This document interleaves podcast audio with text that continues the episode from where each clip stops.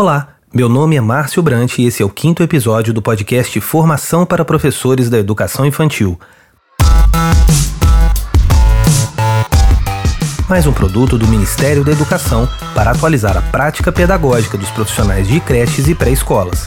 Fique conosco até o final e ajude a divulgar essa iniciativa. Antes de começar, um aviso importante com 200 horas totalmente gratuita e voltada para o desenvolvimento de competências, essa formação está disponível na plataforma AvaMec. Anote o site avamec.mec.gov.br. Neste episódio, vamos conversar com a professora Eliana Carleto, uma das especialistas que elaborou o módulo 4 com o tema Brincar.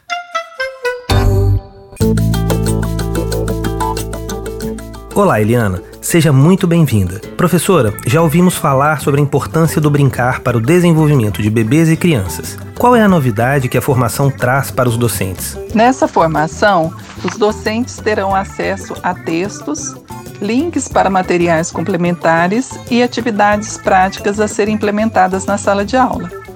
Ao produzirmos os módulos, definimos por proporcionar oportunidade para que os docentes façam reflexões sobre seu fazer diário com as crianças. Eles também terão a oportunidade de registrar suas concepções sobre diferentes temáticas, bem como revisitar suas práticas a partir de leituras e atividades. Nessas atividades, incluímos sugestões que os docentes poderão utilizar para que as crianças realizem pesquisas, façam investigações, observações e utilizem diferentes linguagens: verbal, corporal, visual, sonora e digital. Destacamos que essa formação tem como foco seis direitos de aprendizagem e desenvolvimento e os cinco campos de experiências definidos pela BNCC. Essa estrutura preserva a identidade da educação infantil e o modo singular de como cada criança pensa o mundo, tem ideias e sente. Colocá-los como parâmetros para a prática já traz a ideia de uma criança com papel ativo, protagonista de sua aprendizagem. Ao propormos as atividades, consideramos que é por meio do brincar que a criança representa, imita, incorpora valores e hábitos culturais e aprende a conviver socialmente. Enfim, essa formação proporcionará um estudo consciente e prático acerca da importância do brincar na vida de bebês e crianças pequenas. Explica para nós, por favor, o que é a intencionalidade pedagógica do brincar. Para falarmos sobre a intencionalidade pedagógica do brincar, pensemos, por exemplo, que correr, pular corda, dançar, fazer de conta que é um super-herói é comum no dia a dia das crianças. Na creche e na pré-escola, momentos como esses devem ser valorizados e também incorporados à rotina de forma sistemática. Assim, a brincadeira pode ser livre quando as próprias crianças decidem do que quer brincar, como também dirigidas, quando um adulto de referência conduz o momento da brincadeira com uma intencionalidade, criando situações lúdicas para trabalhar o desenvolvimento de forma específica. O professor, ao propor uma brincadeira com intenção pedagógica, poderá observar, por exemplo, o desenvolvimento do aluno, suas capacidades no uso da linguagem, além das suas capacidades sociais e afetivas. Ou seja, a brincadeira com intencionalidade é um meio de ensinar assuntos específicos de uma maneira mais divertida.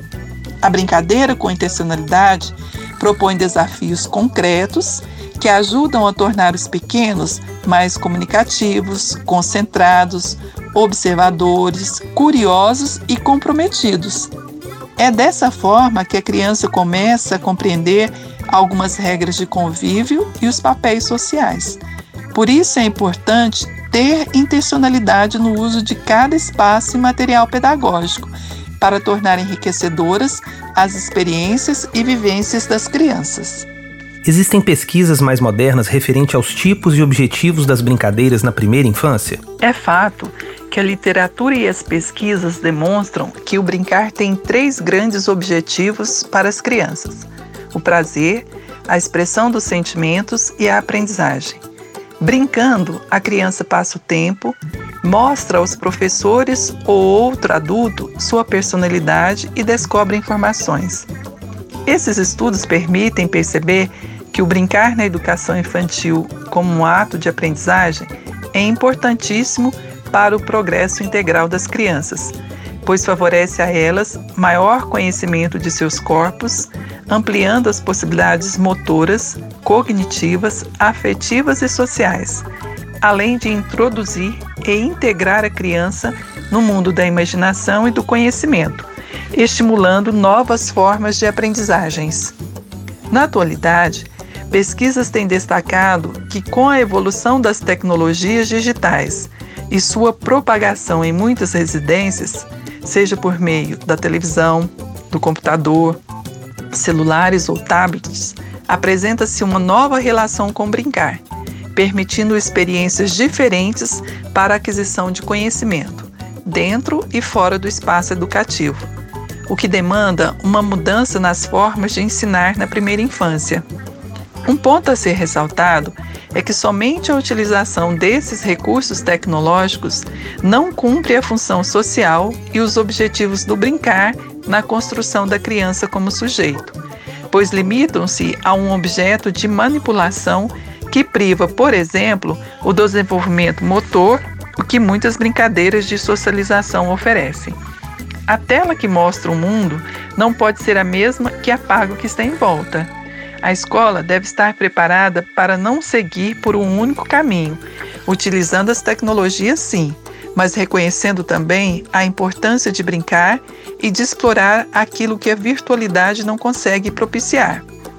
Lembrando que, para saber qual o melhor tipo de brincadeira na primeira infância, é necessário ver qual é a fase de desenvolvimento da criança. Como a brincadeira é a ferramenta que ela usa para entender o mundo, a melhor pista para a brincadeira ideal é a atividade que ela está se esforçando em aprender naquele momento. Por exemplo, se você tem um bebê de três meses que está aprendendo a segurar objetos, Dê a ele brinquedos leves e macios. Os movimentos que os bebês fazem com qualquer coisa que está em seu alcance já são considerados como brincadeira. Assim, a cada faixa etária, eles vão aprimorando novas brincadeiras. Como identificar se a brincadeira está, de fato, permitindo o alcance dos objetivos de aprendizagem? A brincadeira faz parte da natureza das crianças e é o jeito mais simples de compreenderem o mundo e a si mesmas. Por intermédio da brincadeira, a criança desenvolve os sentidos, aprende a falar, expor e compartilhar suas ideias, soltar a imaginação, expressar sentimentos, conflitos e conhecer o mundo. Com brincar, a criança forma conceitos, relaciona ideias, estabelece relações lógicas, desenvolve a expressão oral e corporal, reforça as habilidades sociais, reduz a agressividade, integra-se na sociedade constrói seu próprio conhecimento.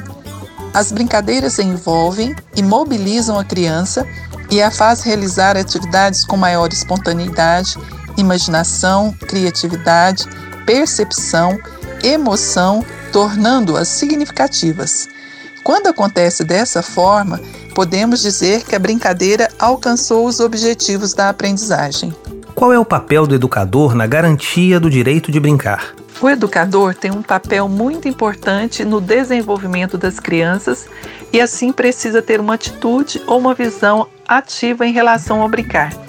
Ele é o mediador entre o conhecimento e o saber da criança, um organizador do tempo e das atividades propostas em sala.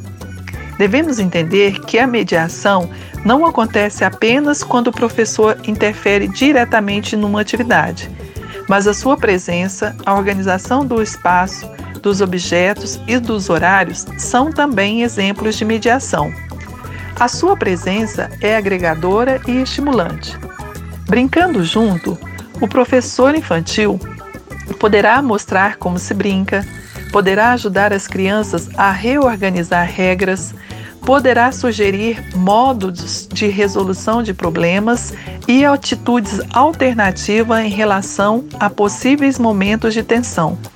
Provoca novas descobertas e orienta as crianças no sentido de encontrar respostas das hipóteses que formulam, sem interferir diretamente nesse processo de descoberta por meio do brincar.